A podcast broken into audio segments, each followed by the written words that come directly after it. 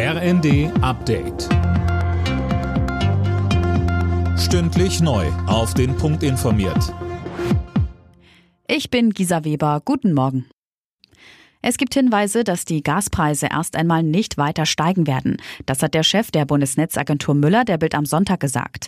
Der Grund, trotz der aktuell abgeschalteten Pipeline Nord Stream 1 hat es in dieser Woche keinen spürbaren Preissprung mehr gegeben. Das könne bedeuten, dass die Märkte den Ausfall russischer Gaslieferungen bereits eingepreist und wir ein Gaspreisplateau erreicht haben, so Müller. Die aktuelle Hitzewelle hält den Süden Europas weiter fest im Griff. Allein in Spanien und Portugal wurden in dieser Woche bislang rund 600 Hitzetote gezählt. Unter anderem auch in Italien und Griechenland ächzen die Menschen unter Temperaturen von teils bis zu 45 Grad. Feuerwehrleute sind im Dauereinsatz, um die vielen Brände zu löschen. Tausende Menschen mussten bereits in Sicherheit gebracht werden. Kommende Woche erreicht die extreme Hitze dann auch Deutschland mit Temperaturen um die 40 Grad.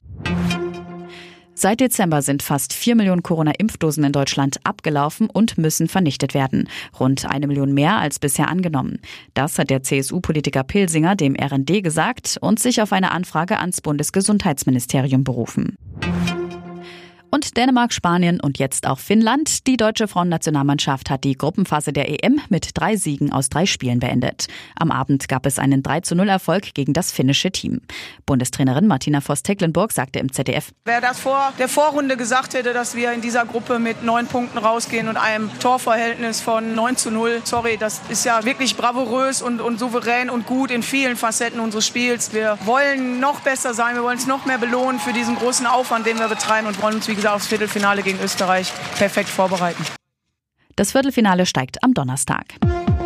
Alle Nachrichten auf rnd.de